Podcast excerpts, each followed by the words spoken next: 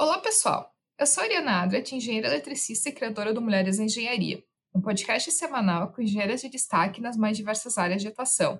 Durante as minhas conversas com elas, vamos falar de seus projetos, carreira, novas tecnologias, cases de empreendedorismo e muito mais. Eu tenho certeza que vou aprender em cada episódio e espero que você também. E o Mulheres da Engenharia já está no Instagram, no Twitter, no iTunes e no Spotify. Você pode seguir o podcast qualquer um desses canais. E para quem quiser enviar comentários, sugestões, indicações de engenheiras, só me enviar um direct lá pelo Instagram, arroba Mulheres Engenharia.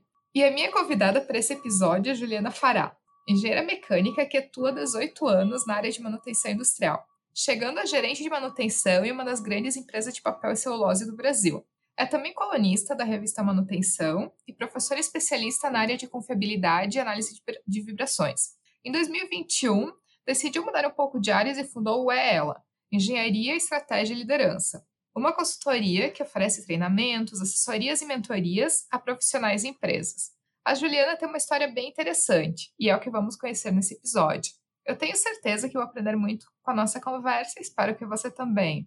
Juliana, Ju, seja muito bem-vinda aqui ao podcast Mulheres da Engenharia para conhecer um pouco a tua história, o que que tu tá fazendo agora com ela e conhecer um pouco dessa tua trajetória numa área que ainda é tão masculina, né? Então seja muito bem-vinda. Obrigada, Ariana. Primeiramente, obrigada pelo convite. Realmente é muito bacana, né, compartilhar conhecimento, inspirar as pessoas através das nossas histórias. Eu costumo falar que 18 anos já alcançamos aí a maioridade. Então, esse ano já posso tirar habilitação na, hora, na, na área de industrial. E aí, completando 18 anos, eu acabei idealizando o projeto inicial É Ela, que virou uma empresa, para poder contribuir com todo mundo.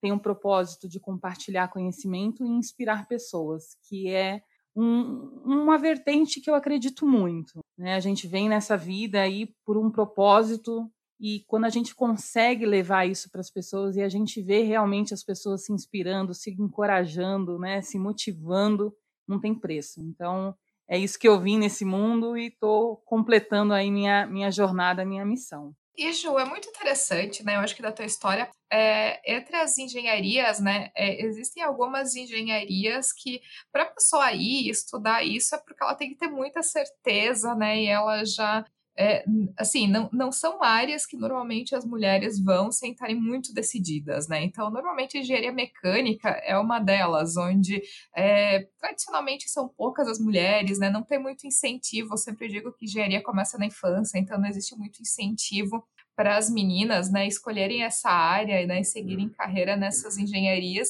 Então, eu queria saber qual que é a tua história, né? Como é que tu foi parar na engenharia mecânica e principalmente como é que tu começou na área de manutenção? Porque, assim, eu acho que são, são poucas as, as meninas que hoje a gente incentiva já desde cedo a colocarem a mão um pouco mais na massa, né? A é, lidarem um pouco mais com graxa, com manutenção, com mecânica, né? E são coisas que eu acho que a gente tem que repensar um pouco, né? De como a gente ensina as, as novas meninas, né? Que as meninas que da, da nossa família, as meninas do nosso convívio, né? Então, como é que tu começou nessa área?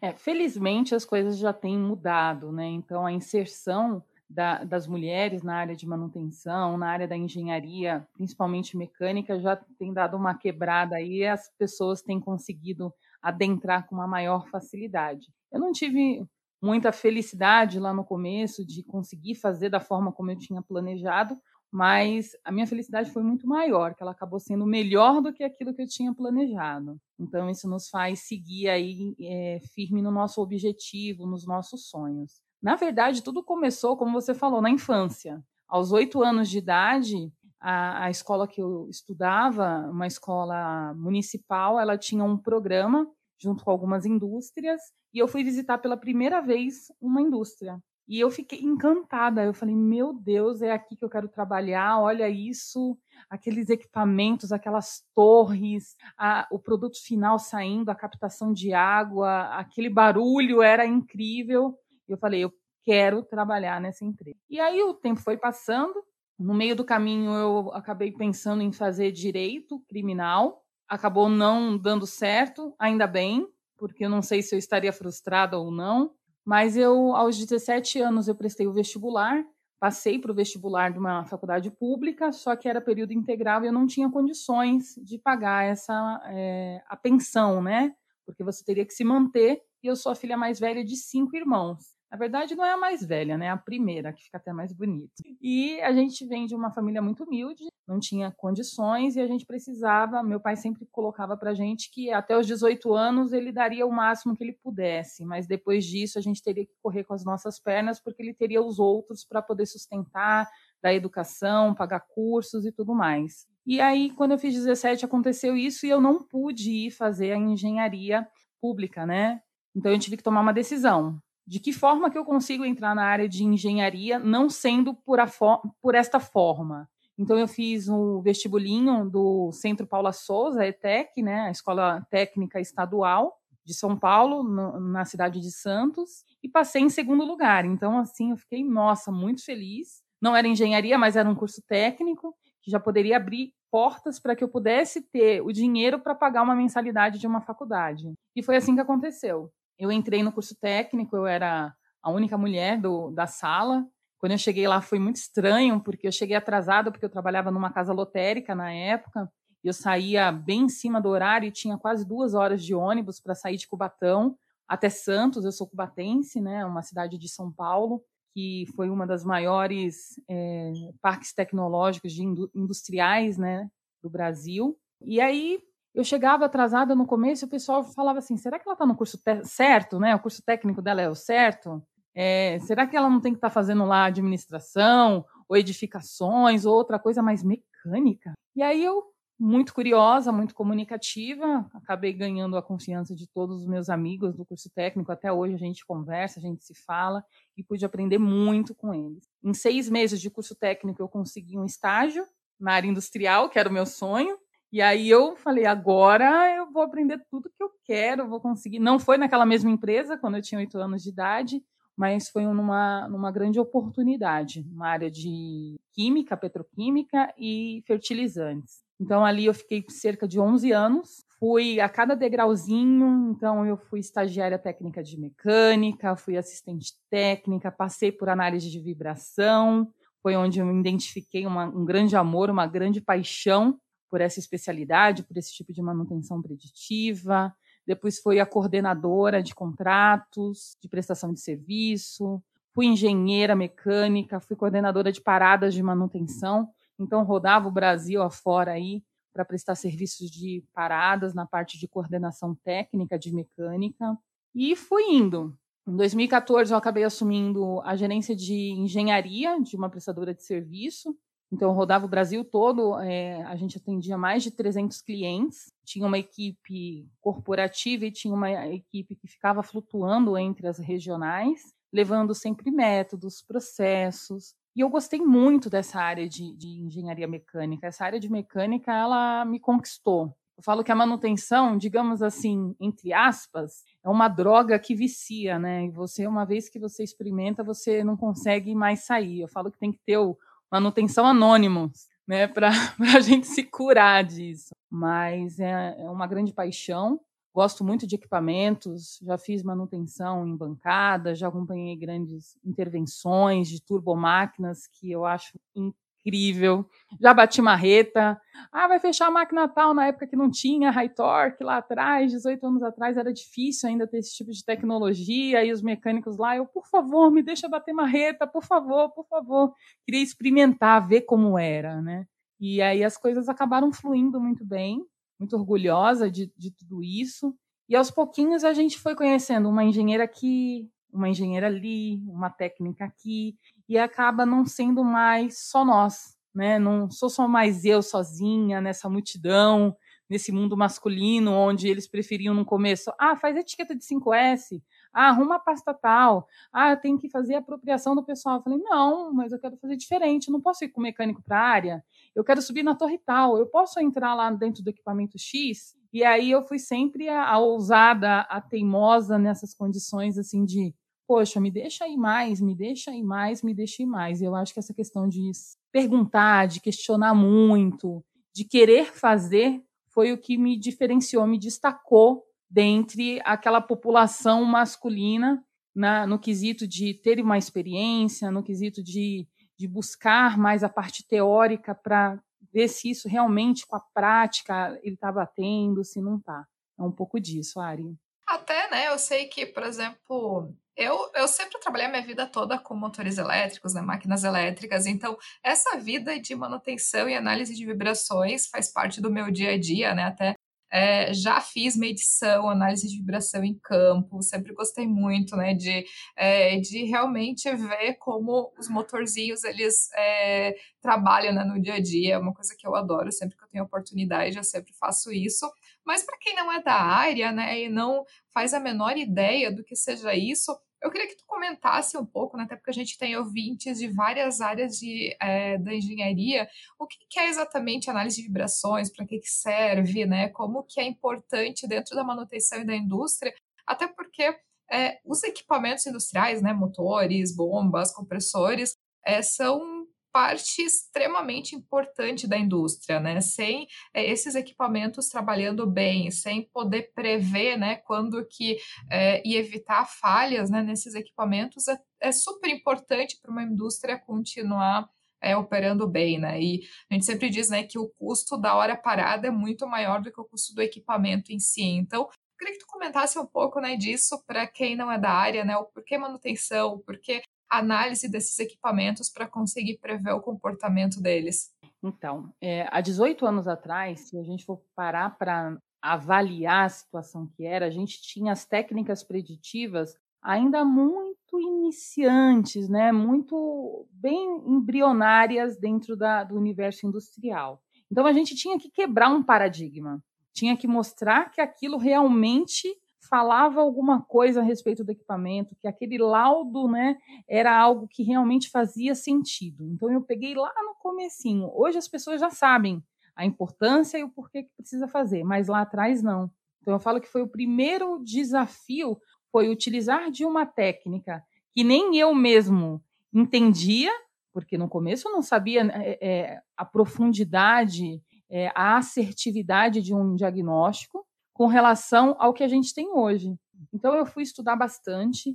Quando eu pegava aquele gráfico com um monte de pauzinho que a gente chama de espectro, né, com as frequências, falava: "Meu Deus, como eu consigo ver que esse equipamento está desbalanceado? Como que eu ve consigo ver que esse equipamento está com folga, que está com falha de rolamento, só por esses pauzinhos, esses tracinhos aqui nesse gráfico? Então eu fui estudar muito e fui encontrando bons profissionais ao longo do tempo que me passavam é, conhecimentos que não estava escrito lá na teoria, que faziam analogias, e é o que eu uso muito hoje. Quando eu leciono essa disciplina, eu, quando eu dou cursos de análise de vibração, eu faço exatamente essa analogia. Então, para ficar mais fácil, para quem não é da área quem não entende ainda, a análise de vibração ela é uma técnica que a gente identifica, a gente lê, a gente ouve, a gente sente o equipamento. Porque de verdade, todo equipamento ele fala com a gente. Os equipamentos eles falam cabe a nós aprendermos a ouvi-los. Cabe a nós aprendermos a interpretá-los. Então, a análise de vibração é uma técnica que nos auxilia a ouvir, a entender o que o equipamento está falando. Olha que bacana, poxa, eu sei que quando eu vou fazer uma análise de vibração lá no equipamento, o equipamento está em operação, então ele está na condição e deve estar na melhor condição possível dele. Então já tem as partes de segurança que tem que ser levada em consideração, porque partes rotativas, partes móveis estão lá em operação. Então entra muito a questão da segurança, posicionamento, para colocar o sensor no lugar certo, garantir a repetibilidade desses pontos. Não pode jogar o sensor de qualquer jeito. E aí você capta aquelas frequências. Quando você capta essas frequências, você vai fazer o quê? Vai interpretar o que essas frequências dizem. Então, se eu estou interpretando, eu estou ouvindo o equipamento, eu estou sentindo o equipamento. E ele vai falar para a gente: eu estou desbalanceado com 10 milímetros por segundo na horizontal no ponto 1, vamos supor. E aí a gente cabe, nós analistas, técnicos e engenheiros, analisar todas essas variáveis para saber, saber o melhor momento de intervir, para saber a melhor forma de fazer, quando eu tenho que fazer e o que eu tenho que fazer. Por quê? Porque eu já tenho aquela tradução da linguagem do equipamento. Então, cada, cada equipamento ele tem uma assinatura espectral olha que bonito, uma assinatura espectral que mostra exatamente como que aquele equipamento está se comportando. E ao longo do tempo, com, com base no histórico que é construído, você consegue verificar se ele está atendendo um aumento daquela vibração ou não, que é quando você já vai começar a fazer uma avaliação para onde você tem que ir. Eu tenho que ir para uma corretiva emergencial, eu tenho tempo para colocar isso numa preventiva, esse equipamento eu consigo entrar com stand-by e fazer uma manutenção agora, e aí você vai começa a trabalhar a parte estratégica da manutenção. Então, assim, a, a, vibração foi algo que eu me identifiquei demais. Eu falo que eu saio da manutenção, mas a vibração não sai de mim. E, e é uma coisa muito gostosa, prazerosa, porque que dá mais prazer para um analista de vibração é você fazer um laudo e quando as, a manutenção vai fazer a intervenção, você vê com seus olhos que aquilo que você escreveu através de uma interpretação de sinal é o que realmente o equipamento está apresentando. Isso assim é sensacional. É um prazer, não dá para mensurar. É muito bacana, muito bacana mesmo. Quem não conhece essa área, eu convido a convidar, que vai ficar apaixonado. Apaixonado, apaixonada, vale a pena. Eu admito que é uma área que eu gosto muito, né? Até porque tem tudo a ver com a minha área, né? Especialmente de, de atuação, né? De motores elétricos e que é o coração, na verdade, de qualquer indústria. E, e desse ponto, assim, é, eu acho muito interessante a questão da manutenção, porque a gente tem que pensar que é, manutenção tem muito a ver com o custo de operação de uma indústria, né? Então, é, qual que é o ponto ótimo, né? Porque tu pode pensar assim, não, então vamos fazer um monte de manutenção preventiva e parar esses equipamentos a cada dois meses para ver se está tudo bem. Né? Só que olha o custo disso, né? Ou então a gente pode ir para outro extremo, né? De ah, então a gente não vai fazer nada e vamos esperar o, uma falha, né? Vamos esperar é, uma parada realmente por é, uma manutenção corretiva daí, né? Depois que a falha já aconteceu. Só que eu acho que o grande ponto é achar qual que é esse ponto ótimo, né? Entre não ter nem é, manutenção intervenção demais, né? Porque isso gera todo um custo.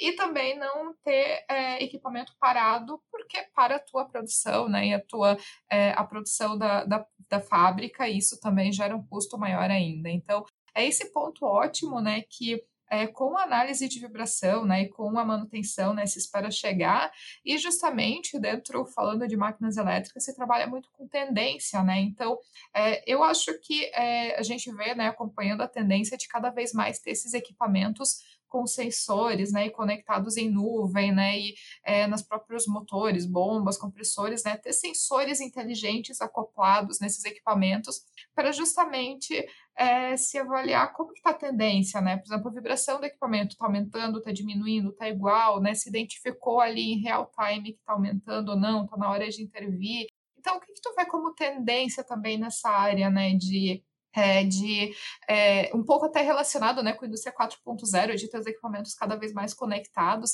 mas como que é, é a tendência dentro da área de manutenção e como que essa indústria mais conectada tem ajudado as equipes de manutenção? Eu acho que dá para a gente começar falando da confiabilidade, porque a confiabilidade ela vai puxar todos esses vetores, né? Então, quando a gente fala da confiabilidade, o que a gente espera? A gente espera que um determinado equipamento exerça as funções para o qual ele, ele foi projetado dentro de um determinado tempo, dentro de uma condição, de um meio ambiente adequado. Então começa por aí. Então vamos supor, eu estou com um determinado, uma determinada bomba centrífuga que ela precisa trabalhar numa vazão X e numa pressão Y, só que eu tenho uma alteração de vazão e de pressão forçada pela operação. Automaticamente a minha confiabilidade ela vai diminuir. Então a gente chama isso de confiabilidade extrínseca, quando o equipamento já está num, num processo e aquele processo está variando, né, ou para mais, requerendo mais daquele equipamento com relação ao projeto. Então aí começa a, a questão da um, de onde a manutenção vai ter que entrar. Se eu tenho isso acontecendo com o equipamento, provavelmente eu vou ter um defeito ou uma falha funcional parcial ou total do equipamento. Então, como que eu vou detectar isso? Na política de manutenção, na estratégia de uma manutenção, eu posso definir, ah, esse equipamento ele tem uma criticidade C. Então, como ele tem uma criticidade C, que aí é um assunto de matriz de priorização, levando em consideração N variáveis, imagina o seguinte: eu tenho uma criticidade C, o que, que eu vou fazer com ele? Ele não tem um impacto direto na produção, no processo, eu vou deixar ele quebrar. Então, eu opto por uma corretiva. Então, o um ponto ótimo desse equipamento, levando em consideração,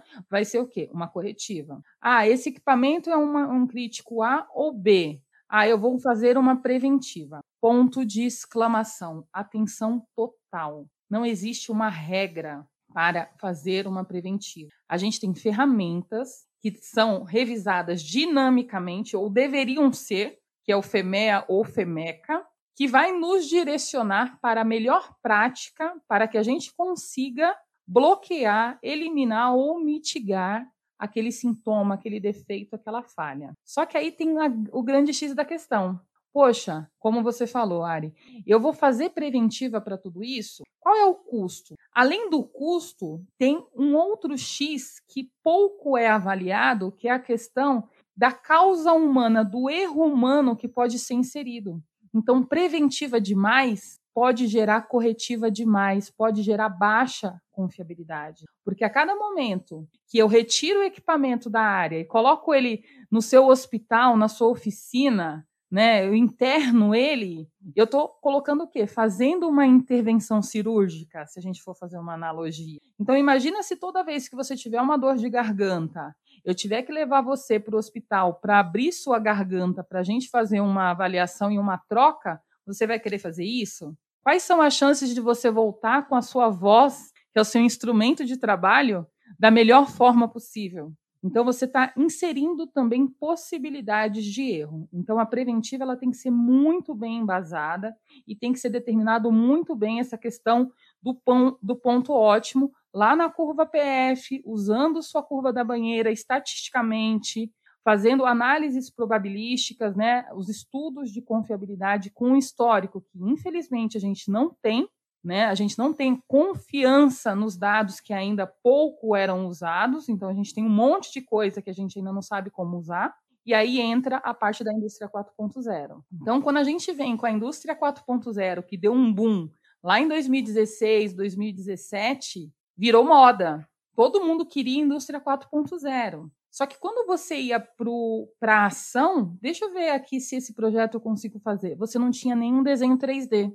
Você não tinha nem informações suficientes para você usar uma inteligência artificial. Você não tinha um desenho 3D para você fazer a utilização de uma realidade virtual. Então, a gente estava pensando no 4.0 se o nosso 0.4 ainda não estava nem estruturado. Exatamente. Então, assim, a gente tem que colocar muito pé no chão.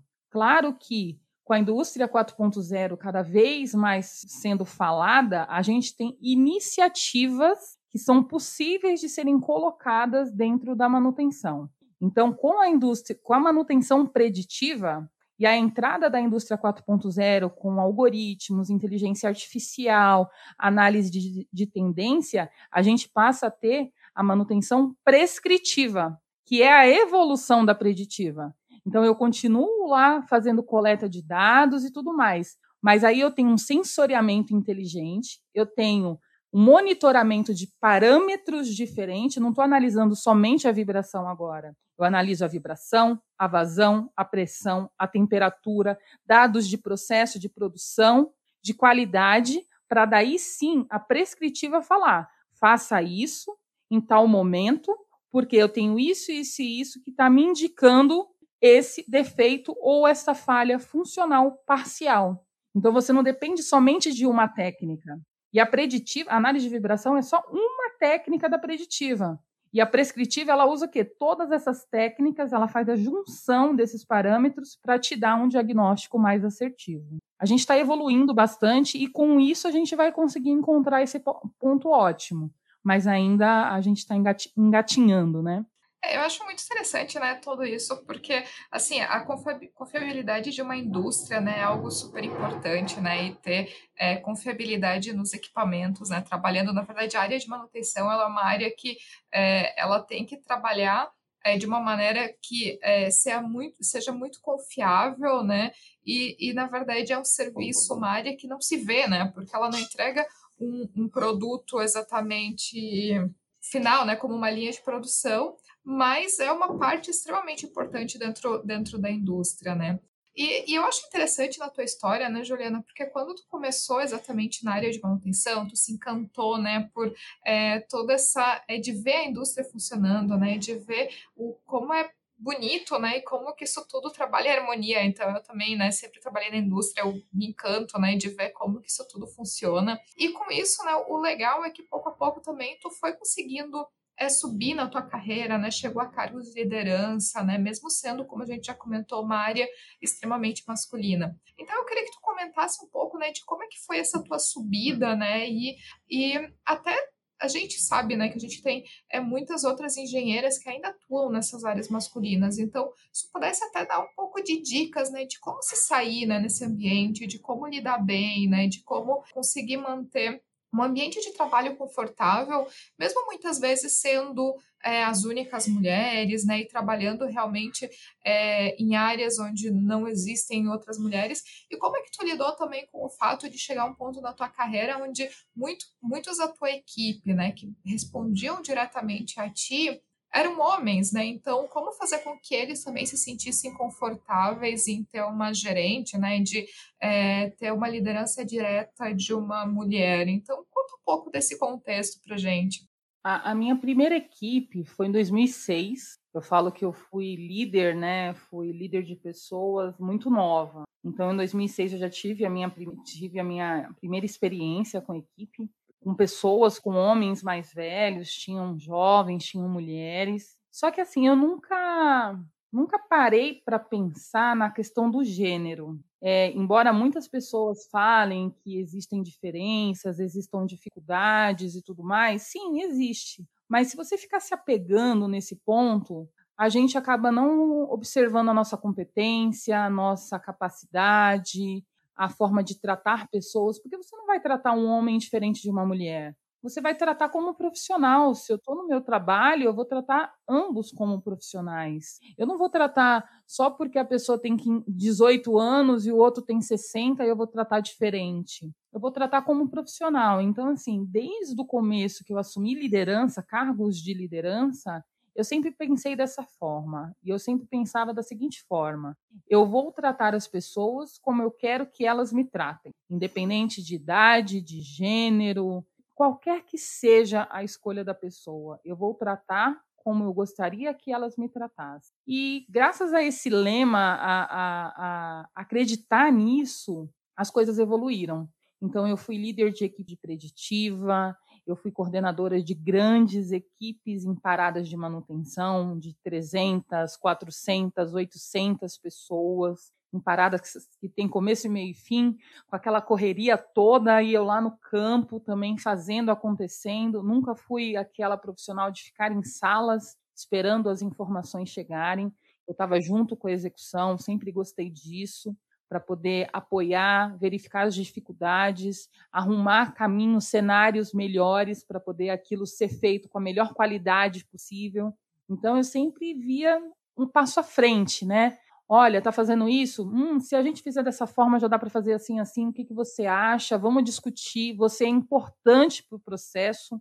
Então, quando a gente valoriza as pessoas, quando a gente motiva as pessoas, quando a gente faz as pessoas acreditarem em si, a gente tem uma equipe muito feliz. E, e pessoas é, é, são o coração de qualquer operação, seja manutenção, seja logística, seja numa área médica, qualquer área. Se a gente não tem pessoas engajadas e que acreditem na sua liderança, a gente não vai ter nada. Porque o que, que adianta eu ir lá e falar, faça assim, agora é desse jeito? Calma aí é, também não é ser frouxo, né? É como diz o pessoal, ah, você é muito boazinha. Não, eu sou exigente. Eu sou exigente. A gente vai combinar prazos, a gente vai fazer acontecer. Eu vou te dar todos os recursos, mas você tem que levantar a mão também para dizer para mim que você precisa de ajuda. Porque acontecia muito das pessoas chegarem no, naquele prazo combinado e falar, não consegui fazer. Por quê? Ah, por causa disso. E por que você não me procurou antes? Por que, que você não pediu ajuda? Por que, que você não trouxe essa situação?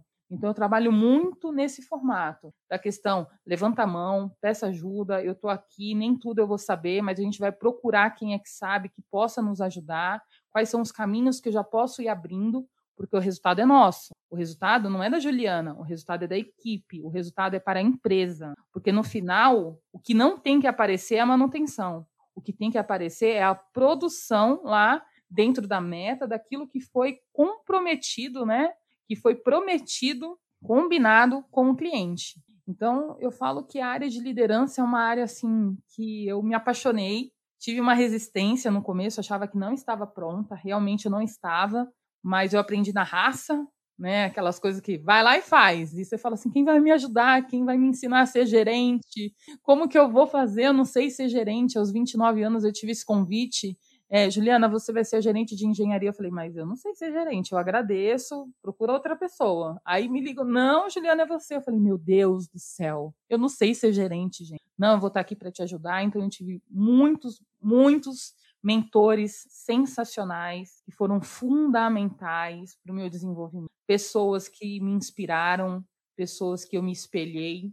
Dá para encontrar gente boa todos os dias na nossa vida? Não dá. Mas mesmo aquelas pessoas que você não gosta são as pessoas que vão te ajudar. Por quê? Porque você vai olhar para aquela pessoa e vai falar: eu não quero fazer isso, porque eu não gosto da forma como ele faz comigo. Então você acaba aprendendo ao que você não quer fazer para o seu liderado, para a sua equipe, para os seus pares. Então é tudo aprendizado. A gente tem que pensar nessa, nessa forma, né? Quando a gente pensa assim, as coisas vão fluir. E ser mulher tem essa questão da intuição um pouco mais aguçada, da sensibilidade.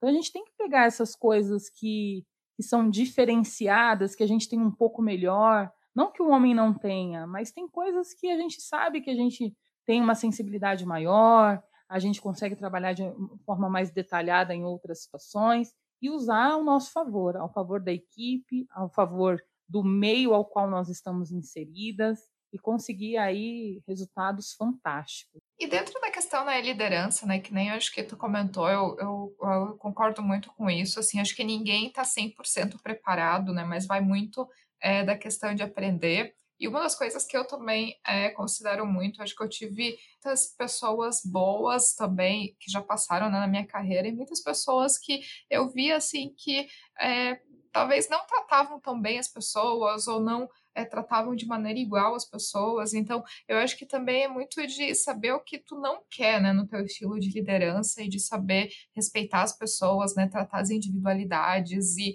e conseguir realmente fazer com que as pessoas tragam o seu melhor para dentro da equipe. Então, eu acho que isso é uma das coisas que eu acho que a, as empresas, né, de maneira geral, elas têm que valorizar um pouco mais a questão das mulheres, né, nos, é, nessas posições de liderança, porque eu acho que é uma, uma coisa um pouco mais natural para as mulheres, né, de é, juntar todos assim a, a, favor de uma causa comum. Eu acho que as empresas elas acabam perdendo muito, não dando espaço muitas vezes para as mulheres é, chegarem né, nesses cargos de liderança. Eu acho que até entrando na questão do último ano né, da pandemia, que a gente viu como que as os países né, com lideranças femininas conseguiram é, passar pela pandemia de uma maneira um pouco mais humana do que muitos outros países gerenciados por, por homens. Então, eu acho que isso tem que ser levado para dentro das, das empresas.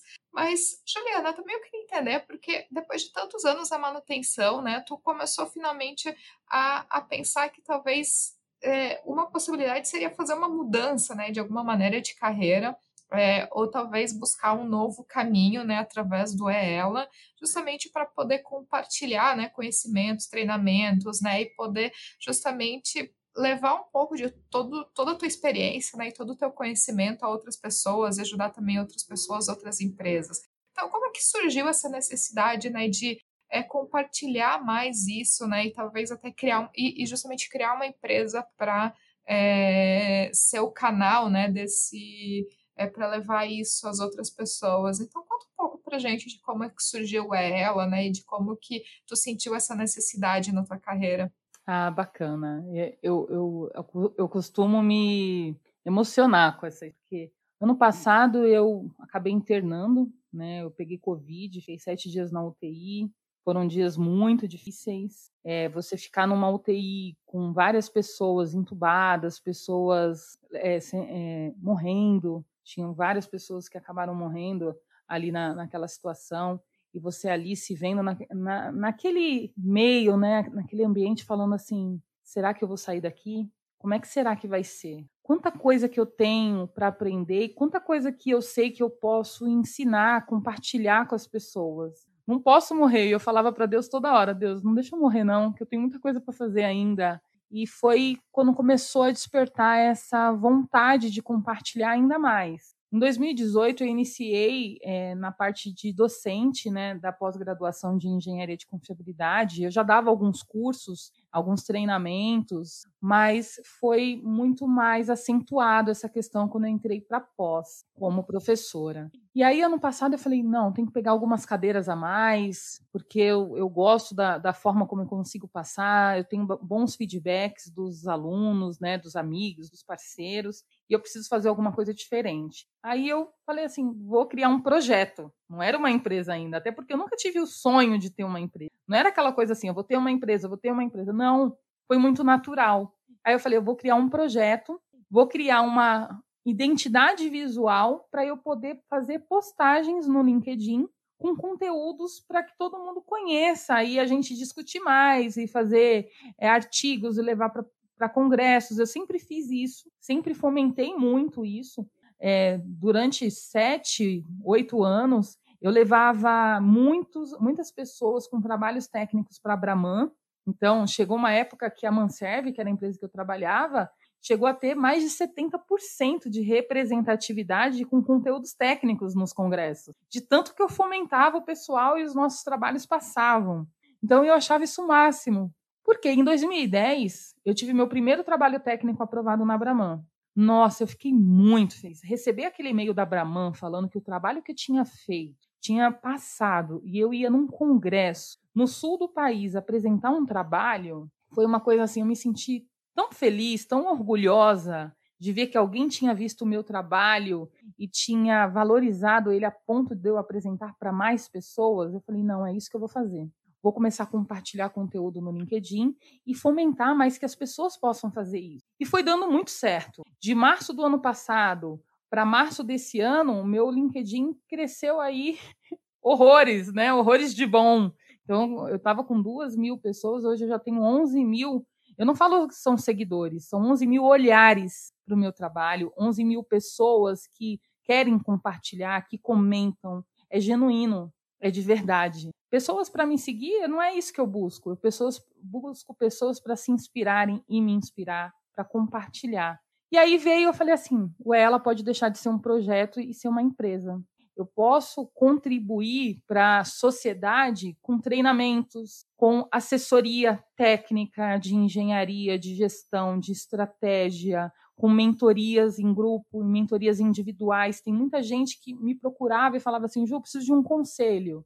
Eu faço esse curso ou esse curso? Eu falei: eu, eu não tenho direito de falar o curso que você vai fazer. Eu não posso fazer isso. Mas se você me contar um pouco da sua história, eu consigo te direcionar e você vai decidir.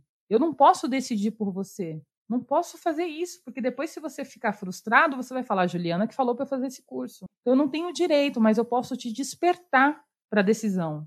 Aí eu falei, vou desenvolver um método de mentoria, que é o método DADA, que é o despertar, apoiar, direcionar e acompanhar, usar várias ferramentas que eu já usava na gestão do negócio, na gestão da manutenção, só que voltada a pessoas. Porque aí, ao mesmo tempo que eu estou usando uma análise SWOT para aquela pessoa, ela vai estar tá desenvolvendo naquela ferramenta e vai poder usar também no trabalho dela ou na equipe dela. Então, é um método muito prático, é um método muito é, rápido de você conseguir absorver e usar. E aí, além dessa parte que eu falei, da assessoria, de treinamento e de mentoria, tem um braço do Ela que se chama projetos. Que aí foram os projetos que a gente acaba contagiando positivamente as pessoas. Poxa, falei, Ano passado eu tive algumas, é, é, algumas headhunters me procurando tal, e falava, indica alguma mulher. Eu, gente, cadê a mulherada aqui? Eu não, não sei onde que elas estão. Aí eu criei e idealizei o projeto É Ela para Elas. Hoje já somos aproximadamente 300 mulheres, Brasil e exterior, que participam de um grupo de apoio com um calendário, uma programação, onde a gente compartilha vagas, compartilha conteúdos, ajuda umas às outras com assuntos específicos, assuntos gerais. Temos gravação de vídeos para simular entrevistas de apresentação, que assim, olha só, você, Ari, como, como criadora do canal Mulheres na Engenharia, deve sentir o mesmo orgulho de falar assim: quantas mulheres a gente tem nesse mundo que gosta da mesma coisa que a gente gosta, que optou pela área industrial, pela área de engenharia e que a gente não estava conectada, que estava sofrendo sozinha ou estava a ponto de desistir porque não tinha ninguém que desse uma palavra de apoio ou falasse: "Ah, eu já passei por isso e vai dar tudo certo". Vai ser difícil, vai, mas daqui a pouco passa, acredita em você. E aí esse projeto ele tem assim sido, nossa, muito, muito gratificante. E tem o projeto também, o Ela Cai na Prova, que é focado em estudantes, é, formandos e formados que ainda não tiveram sua experiência. E tem o Ela Every Single Day, que é todo santo dia, às 10 e 10 da manhã, no canal do Ela, lá na page do LinkedIn. A gente faz uma postagem de um conteúdo técnico com pessoas que participam do time. Não é a Juliana, não é ela que faz o conteúdo. O que, que eu faço? Eu faço uma, um direcionamento, como você vai usar o software, qual é a linguagem que você pode usar, como você pode escrever para você ganhar engajamento e abro a minha page para divulgação desses conteúdos. E isso é o quê? É, é fomentar é fazer a pessoa acreditar que ela tem conteúdo para compartilhar e às vezes ficava escondido ali e, não, e tinha medo. Então, essa parte do encorajamento, essa parte do propósito da empresa, ela vem muito para engajar as pessoas. Eu acredito muito nisso e se eu vim com uma missão nesse mundo foi esse, encorajar, compartilhar e a, a minha empresa ela está muito alinhada com isso. Então vão vir muitos projetos por aí. Aguardem, aguardem, muitas parcerias visando as pessoas e, faz muito sentido, sabe? Quando a gente para para avaliar, nossa, ainda bem que eu não morri lá com Covid, né? Porque tem muita coisa para fazer.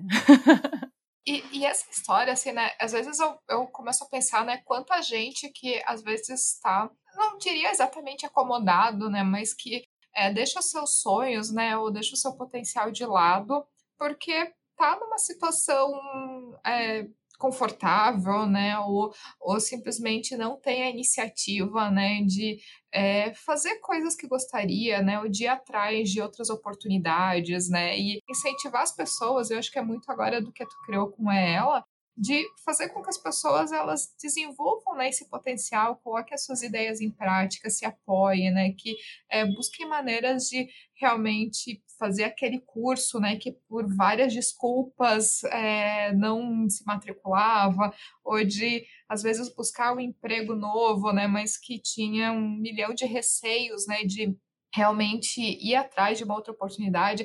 Então, como fazer essas pessoas né, terem essa iniciativa de buscar todas essas coisas? E, e eu acho que a gente tem que realmente trazer esse incentivo, porque não é necessário né, passar por uma situação traumática, que nem passou contigo, para as pessoas despertarem muitas vezes e buscarem situações melhores, né? Ou buscarem, não exatamente situações melhores, porque, na verdade, por exemplo, tu tinha uma carreira já super interessante, né? Já é, tinha crescido muito, uma baita experiência, mas de realmente isso te fez da vida esse projeto tão bonito que é o Ela, né, de levar conhecimento e de levar uma palavra de incentivo a tanta gente, né? Então, é, eu acho muito interessante né, pensar em como que a gente consegue incentivar as pessoas a fazerem isso de uma maneira é, saudável, né, de uma maneira tirar elas da situação que elas estão é, e realmente atrás dos sonhos, né. Ju, eu acho muito interessante na né, criação do Ela. É, e eu queria que tu comentasse também como que as pessoas podem fazer parte, como que elas podem te encontrar, né, como que elas podem achar o LinkedIn, Instagram, como que é, quem quiser participar com postagens, né, como que, como que quem está ouvindo a gente consegue participar desse projeto tão incrível? É, Para participar, né, a gente tem vários canais, a gente está o ela barra Fará no, no Instagram, tem o ela lá no LinkedIn, no Facebook, podem me procurar também como Juliana Fará e eu direciono vocês. A gente tem um e-mail, é ela, para recebimento de conteúdos técnicos, é ela.ela.com.br. Se vocês querem fazer parte também do Ela Every Single Day para gerar conteúdo lá no canal do Ela, no, no LinkedIn também, vou adorar. A gente tem uma programação, cada dia da semana tem um assunto, e aí dá uma olhadinha lá na nossa page para poder ficar por dentro.